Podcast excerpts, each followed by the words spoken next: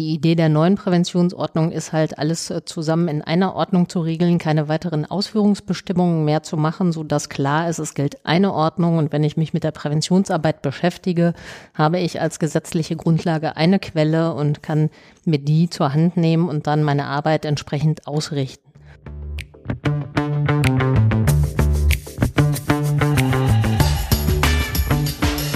Augen auf und hingehört, der Präventionspodcast im Bistum Essen. Hallo und herzlich willkommen zu einer Sonderfolge von Augen auf und hingehört, dem Präventionspodcast im Bistum Essen. Live aus dem bischöflichen Generalvikariat hier in Essen. Wir begrüßen Sie ganz herzlich zu dieser ersten Sonderfolge und wir das sind Isabel Wrede und Maurice André. Heute dürfen wir einen Gast begrüßen, die schon zum zweiten Mal bei uns im Podcast ist. Unsere Präventionsbeauftragte des Bistums Dorothee Möllenbeck. Herzlich willkommen. Hallo. Wir haben uns für diese erste Sonderfolge entschieden, anlässlich einer ganz besonderen Veröffentlichung. Am 1. Mai tritt die neue Präventionsordnung in NRW, die Ordnung zur Prävention gegen sexualisierte Gewalt an Minderjährigen und Schutz oder hilfebedürftigen Erwachsenen in Kraft hier in unserem Bistum und eben in ähm, den fünf katholischen Bistümern an, oder den vier anderen katholischen Bistümern in Nordrhein-Westfalen ebenfalls die gleiche, so wie es vorher schon war, im Gleichklang. Warum gibt es eine neue Präventionsordnung? Nun, die alte Präventionsordnung ist von 2014 und somit ein bisschen in die Jahre gekommen. Und äh, wir haben schon seit längerer Zeit äh, festgestellt, es gibt äh, an der einen oder anderen Stelle Nachbesserungsbedarf. Und spätestens seit dem 1. Januar 2020 ist ja die Rahmenordnung der Deutschen Bischofskonferenz in Kraft getreten, als Empfehlung auch und Weiterentwicklung der Präventionsarbeit. Und da war dann äh, spätestens klar, dass die Präventionsordnung hier in NRW auch überarbeitet werden muss. Und das hat meine Vorgängerin, ähm, Dr. Andrea Redeker, auch noch begonnen und äh, angefangen, die neue Präventionsordnung zu schreiben. Jetzt ist die neue Präventionsordnung ja ein, eine Zusammenstellung aus vielen vorherigen Ordnungen in eine Ordnung.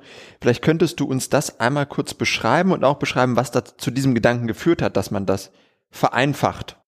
Ja, du hast es schon gesagt, Vereinfachung war auch äh, das Stichwort. Also wir hatten ja in der Vergangenheit die Präventionsordnung, dazu gab es nochmal Ausführungsbestimmungen, auch jeweils in den Bistümern.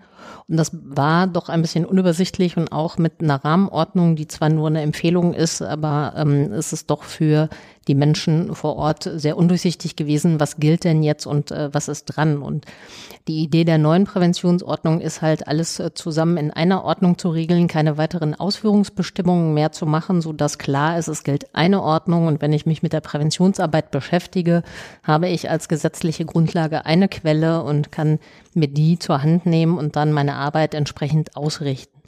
Deswegen kommen auch viele bekannte Dinge in, in der neuen Präventionsordnung. Das sind Teile aus der alten Präventionsordnung von 2014. Das sind Teile aus den alten Ausführungsbestimmungen von 2014. Es sind ähm, viele Teile von der Rahmenordnung übernommen, die ja noch nicht so alt ist, aber wie gesagt ja bei uns noch nicht in Kraft gesetzt war.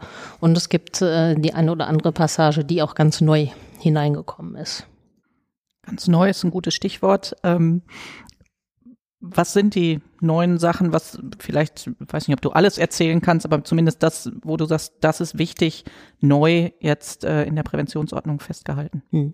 Es äh, gibt so ein paar Punkte, ähm, die neu sind. Zum einen ähm, ist es jetzt so, dass die Schutzkonzepte an die Koordinationsstelle, den Stabsbereich äh, Prävention und Intervention eingereicht werden und ähm, die Menschen einen Anspruch haben auf eine qualifizierte Rückmeldung. Bisher war es ja so, dass ähm, die Schutzkonzepte durchaus eingereicht worden sind, aber es ähm, ja eine Eingangsbestätigung gab, aber keine inhaltliche Rückmeldung dazu. Und mit dieser neuen Präventionsordnung ist es geregelt, dass man auch eine inhaltliche, qualitative, fachliche Rückmeldung bekommt, was sich viele ähm, Menschen, die an den Schutzkonzepten vor Ort gearbeitet haben, auch gewünscht haben, da eine Rückmeldung zu bekommen. Ähm, es ist nicht genehmigungspflichtig, die Verantwortung bleibt beim Rechtsträger, so, aber es gibt halt ähm, eine Einschätzung von, äh, von mir, von der, ähm, vom Stabsbereich hier bei uns im Bistum. Es ist neu mit reingeschrieben, dass explizit MandatsträgerInnen auch ähm, unter die Präventionsordnung fallen. Das heißt, dass sie tatsächlich auch ähm, mit zu Schulungen gehen sollen, dass sie eine besondere Verantwortung haben. So, das ähm, erweitert auch nochmal so den Blick, dass nicht nur Menschen, die im direkten Kontakt mit äh, Kindern und Jugendlichen und Schutz- oder hilfebedürftigen Erwachsenen sind, ähm, Präventionsschulungen machen müssen, unter die Präventionsordnung fallen, sondern dass auch Verantwortliche, auch ehrenamtliche Verantwortliche ähm, vor Ort mitverantwortlich sind für Präventionsarbeit. Es ist äh, auch neu dabei, dass die Schulungsreferentin nach drei Jahren ein sogenanntes Update oder eine Fortbildung machen müssen sollen, können, dürfen. Ähm, bisher war es ja so, dass man die Qualifizierung als Schulungsreferentin gemacht hat und ähm, dann schulen konnte oder auch nicht geschult hat und irgendwann sagen konnte, ich möchte jetzt schulen, so. Und da ist nochmal, ähm, wie ich finde, ein gutes Qualitätskriterium mit eingezogen zu sagen, nach drei Jahren müsst ihr an einer Veranstaltung von der Präventionsbeauftragten, von dem Präventionsbeauftragten teilnehmen, um eure Schulungserlaubnis ähm, zu behalten. So, da sind die SchulungsreferentInnen selber für verantwortlich, auch das im Blick zu haben und da immer ein entsprechendes ähm, Update, eine Fortbildung, eine Veranstaltung zu besuchen, ähm, damit die Schulungserlaubnis bleibt. Und was noch mit ähm, reingenommen worden ist, ist, dass ähm, es eine zeitliche Begrenzung für Präventionsfachkräfte gibt. Auch das ist ähm, sicherlich sehr angepasst oder nochmal ähm, ja der Realität angepasst. Niemand ist ähm, bis zur Rente Präventionsfachkraft, sondern da sollte man auch zwischendurch immer gucken, ähm, will man es weitermachen oder nicht oder will auch der Rechtsträger, dass man es weitermacht. Und von daher ist die Benennung auf fünf Jahre befristet und eine Wiederbenennung ist möglich. So, das sind ähm, einige Punkte, die so aus der ähm, aus der Ordnung sind. Was ähm, nochmal neu auch mit reingekommen ist, ähm, über die Rahmenordnung auch, ist ähm, der Bereich sexuelle Bildung. Tatsächlich, also da auch zu gucken, sexuelle Bildung und Prävention gibt es viele Schnittmengen. Ähm, das mehr in den Blick zu nehmen, zu sagen, aufgrund der Erkenntnisse, die wir haben, dass wir nicht sprachfähig sind, dass ähm, ja wir ähm, uns dem Thema Sexualität auch nochmal anders stellen müssen, ist sexuelle Bildung ein ganz wichtiger Bestandteil auch der Präventionsarbeit und das ist ähm, über die Rahmenordnung mit reingekommen. Und eigentlich das, was auch schon überall Grundhaltung sein sollte, so ist auch nochmal verschriftlicht, und zwar der Punkt, dass halt ähm, die Blickweise von Betroffenen äh, insbesondere nochmal mit in den Blick genommen werden soll. Also dass äh, da auch äh, tatsächlich die Präventionsarbeit sich daran ausrichtet und ähm, die Erfahrungen von Betroffenen besonders berücksichtigt werden und ähm, ja, da auch handlungsleitet sein sollen für unsere Arbeit. Du hattest gerade schon mehrere Punkte angesprochen, die in die ähm, neue Präventionsordnung Einzug gefunden haben, die schon seit längerem Thema auch in der Präventionsarbeit sind. Zum Beispiel der Bereich sexuelle Bildung, auch vor dem Hintergrund Dispositionspapier zur Schnittstelle zwischen Prävention und sexueller Bildung, das von den Präventionsbeauftragten ja herausgegeben wurde. Warum waren gerade diese vier, fünf Punkte, die du jetzt nanntest, die, wo ihr gesagt habt, da wollen wir uns darauf konzentrieren, genau die müssen da im Schwerpunkt mit rein? Ja, es ist alles äh, für uns eine Weiterentwicklung ähm, der Arbeit, eine Qualifizierung und Professionalisierung auch der Arbeit. Also ich sagte ja schon, die alte Präventionsordnung ist von 2014 und gibt äh, so viel Entwicklung mittlerweile auch in der Präventions- und Interventionsarbeit. Es hat ein rasendes Tempo. Ich sage immer, das habe ich glaube ich im letzten Podcast auch schon gesagt, ähm, zu Beginn der Präventionsarbeit hat keiner über äh, neue Medien nachgedacht und ähm, Präventionsarbeit im Internet. So und so entwickelt sich es halt immer weiter und so kriegen wir neue Erkenntnisse und so müssen wir halt auch die Ordnung weiterentwickeln und ähm, ja, qualifizieren, also auch da gucken, wann gibt's nochmal Überprüfungen, wie können wir den Menschen auch was an die Hand geben. Also es sind viele Dinge, die einfach aus dem Alltag, aus der Praxis heraus auch ähm, nochmal Sinn machen. Ne? Also Schulungsreferentin was Neues an die Hand zu geben, damit ähm, bei Vertiefungsschulungen auch die Menschen wieder neue Impulse kriegen und nicht äh, nochmal die Schulung von vor fünf Jahren sich äh, anhören müssen. Also insofern macht es total Sinn, auch die Schulungsreferentin da zu qualifizieren und ähm, dafür zu sorgen, dass sie gut ausgebildet sind, damit die Menschen vor Ort gut sensibilisiert werden und gut was an die Hand bekommen um Dinge zu sehen, zu entdecken und dann auch äh, handlungsfähig zu sein. Und insofern sind da sehr, tatsächlich ähm, sehr viele Dinge aus der Praxis jetzt, finde ich, mit eingeflossen, auch zu sagen, also was uns ja auch viele Gutachten gesagt haben, Thema sexuelle Bildung, da müssen wir ran. Ne?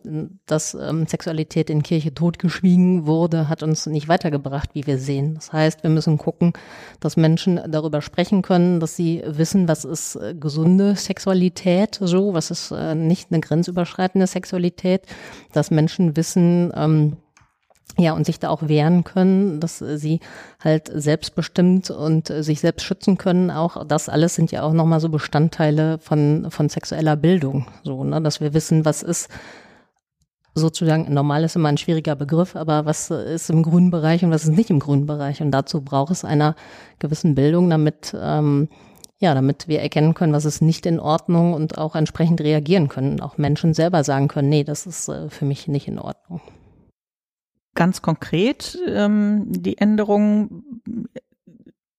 Jede Schulungsreferentin, jeder Schulungsreferent muss ein Update machen nach drei Jahren. Ähm, die Fachkräfte sind das nur noch zeitlich begrenzt. Was heißt das jetzt konkret für die Menschen, die es gerade schon machen? Das heißt, es ist gut, wenn Sie die neue Präventionsordnung wahrnehmen, so und auch äh, wissen, dass es sie gibt. Aber es äh, gibt äh, natürlich auch eine Übergangsphase. Also es äh, darf ab morgen jeder noch weiter schulen und ab dem 2. Mai auch so. Es äh, gibt eine gewisse Zeit der Übergangsphase, wo ähm, auch die SchulungsreferentInnen beispielsweise überhaupt eine Chance haben, sich ähm, ein Update, an einem Update teilnehmen zu können. So, wir haben in diesem Jahr sechs ähm, Termine angeboten zum Thema sexuelle Bildung auch, weil es ein wichtiges Thema ist, wie ich gerade schon sagte, und ähm, dass Schulungsreferentinnen sich damit auseinandersetzen können. Ähm, genau, und dann wird es irgendwann eine Information geben, ähm, ab dann und dann dürfen tatsächlich nur noch die Schulen, die äh, die auch ein Update haben oder die ähm, eine gültige ähm, Schulungserlaubnis haben. So, aber da ist jetzt erstmal eine Übergangsphase. Es braucht jetzt niemand Sorge haben, dass ab 2. Mai keine Schulungen mehr stattfinden können oder ähm, alles zusammenbricht. So und für die Präventionsfachkräfte gilt es ähnlich. Da sind wir eh auch gerade dabei, hier nochmal zu gucken. Gibt es ein ähm, Handbuch für Präventionsfachkräfte, woran wir auch auf NRW-Ebene arbeiten, aber auch nochmal eine Checkliste hier für uns im Bistum. Ähm, worauf muss ich achten, wenn ich als Präventionsfachkraft beginne? Was muss ich mit meinem Rechtsträger absprechen? Und auch da war schon die Idee, bevor die Präventionsordnung kam, zu sagen, gibt es nicht eine zeitliche Begrenzung?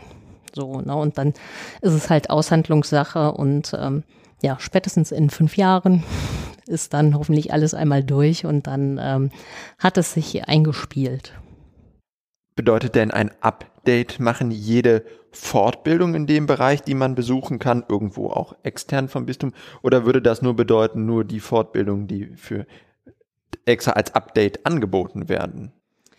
In erster Linie die Fortbildung, die als Update angeboten werden. Auch da kooperieren wir auf äh, NRW-Ebene und äh, wer ein Update im Bistum, Erzbistum Köln macht, äh, darf auch in Essen weiter Schulungsreferentin sein. Ähm, bei anderen Dingen muss man wie bisher auch gucken, gibt es da Einzelfall ähm, Lösung oder ähm, wird das angerechnet? Also es gibt ja auch einige Fortbildungen in dem Bereich, so dann ähm, müsste man mit mir ins Gespräch gehen und dann äh, würde ich den Einzelfall prüfen und dann würden wir gucken, ist das ähm, Update fähig oder nicht.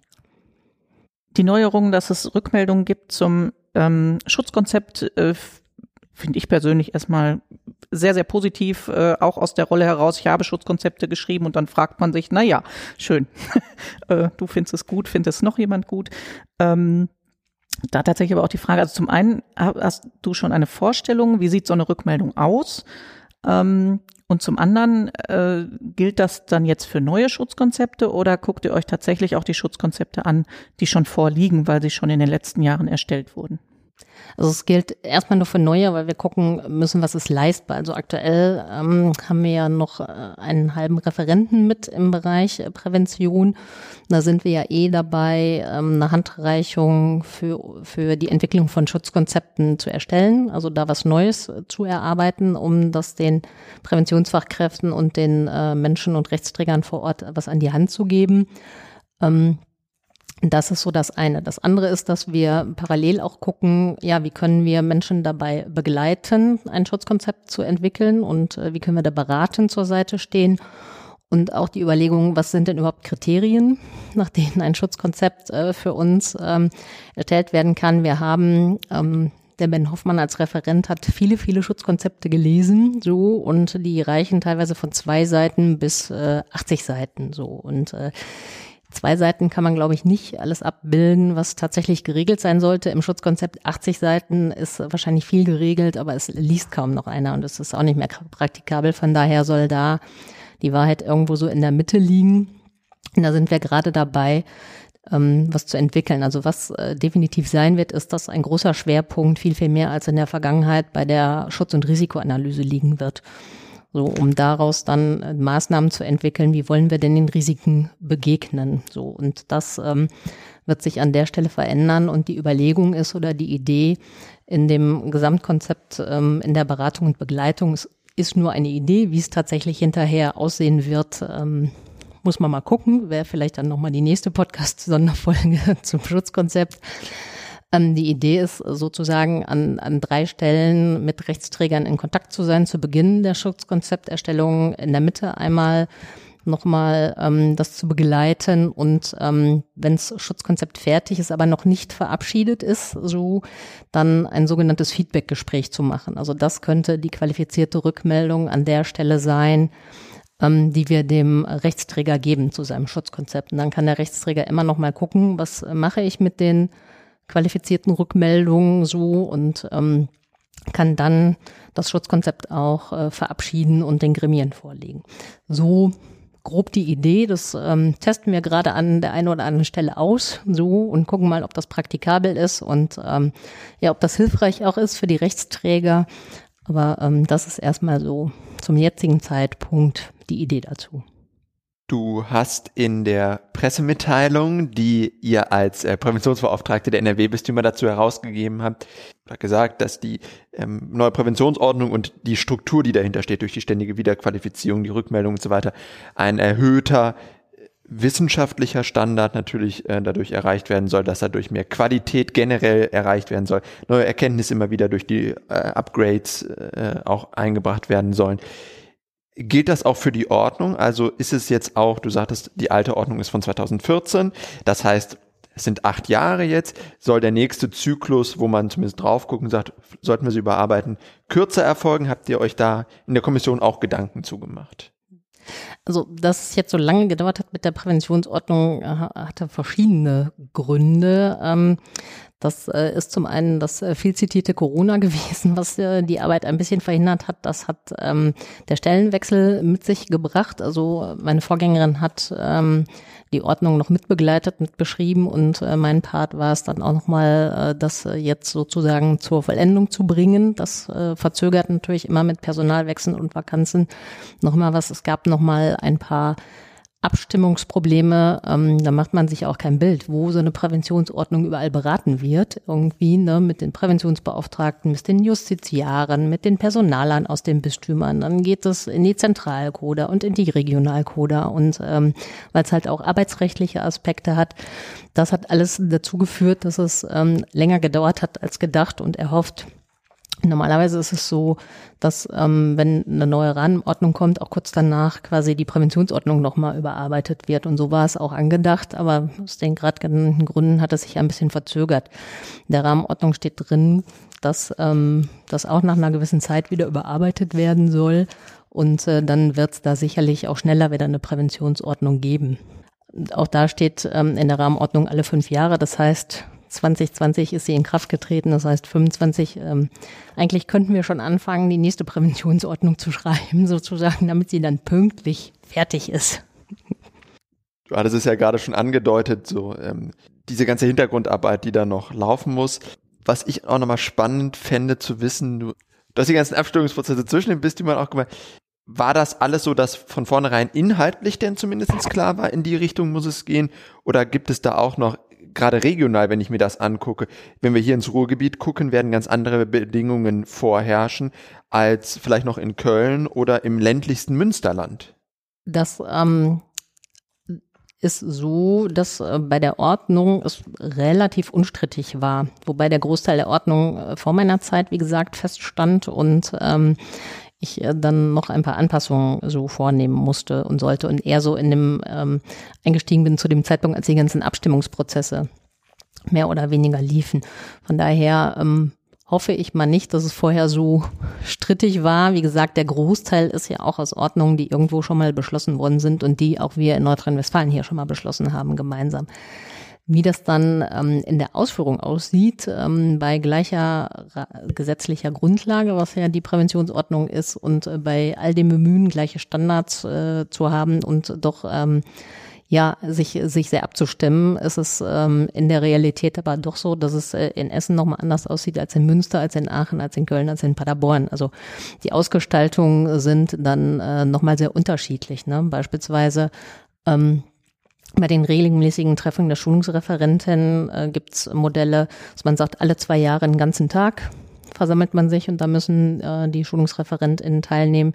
Wir hier in Essen haben äh, dreimal im Jahr einen Workshop von drei Stunden ungefähr, ähm, wo auch äh, dann mindestens einmal im Jahr jeder Schulungsreferent, jede Schulungsreferentin mal auftauchen sollte. Für die Präventionsfachkräfte gilt das ähnlich. Also so die Ausgestaltung, was heißt denn äh, Teilnahme an Veranstaltungen, an regelmäßigen Veranstaltungen ist dann vor Ort doch immer noch mal ein bisschen unterschiedlich und, äh, und angepasst. Und wir gucken ja hier in Essen auch, weil wir ähm, viele Ehrenamtliche auch haben als Präventionsfachkräfte und als Schulungsreferentin, dass, ähm, dass die Termine auch so sind, dass Ehrenamtliche auch teilnehmen können. Das heißt auch mal ähm, im Abendbereich oder am Wochenende so, was äh, manch Hauptberuflichen dann sehr verwundert, aber, aber manchmal nehmen sie auch teil. Und das ist ja gut, dass äh, tatsächlich so jeder und jede ähm, da die Möglichkeit hat, äh, dann auch teilzunehmen. Und die Ausgestaltung, wie gesagt, vor Ort ähm, ist bei allem Bemühen doch sehr ähnlich zu sein und im Gleichklang ähm, sehr unterschiedlich. Über verschiedene Aspekte haben wir schon gesprochen. Ähm, die Menschen, die vor Ort in der Pfarrei eigentlich gar nicht mit Prävention vielleicht so sehr beschäftigt sind, aber das ja als Dauerthema haben, ähm, in den Institutionen, was ändert sich? Also was müssen die nochmal mitnehmen?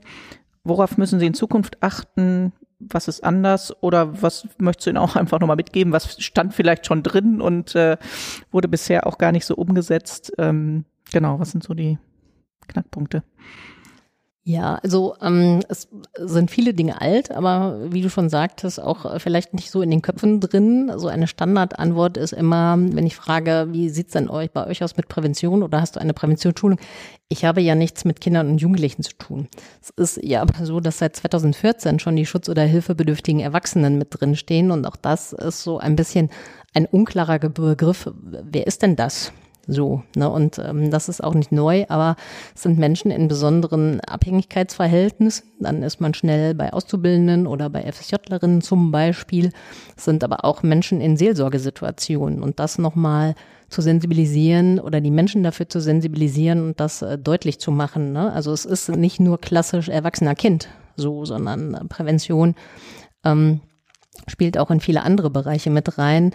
Das erhoffe ich mir, dass äh, das nochmal beispielsweise durch äh, die neue Präventionsordnung auch ein bisschen Schub bekommt, obwohl es äh, gar nicht so ein, so ein neuer Punkt ist. So, ne, dass nochmal klar ist, so Dinge wie alle fünf Jahre Führungszeugnis, ähm, Vertiefungsveranstaltungen, dass klar ist, ähm, sagte ich auch schon, MandatsträgerInnen, so ähm, Pfarrgemeinderäte, Kirchenvorstände oder Diözesanleitungen von Verbänden sind mit dabei und ähm, müssen sich dem Thema stellen und da auch äh, gucken, wie sensibilisieren sie und wie äh, entwickeln sie ein Schutzkonzept. Also dass das allgemein nochmal Schub bekommt und ähm, das ein Thema wird, das klar ist, es wird uns beschäftigen, es wird nicht vorbei sein.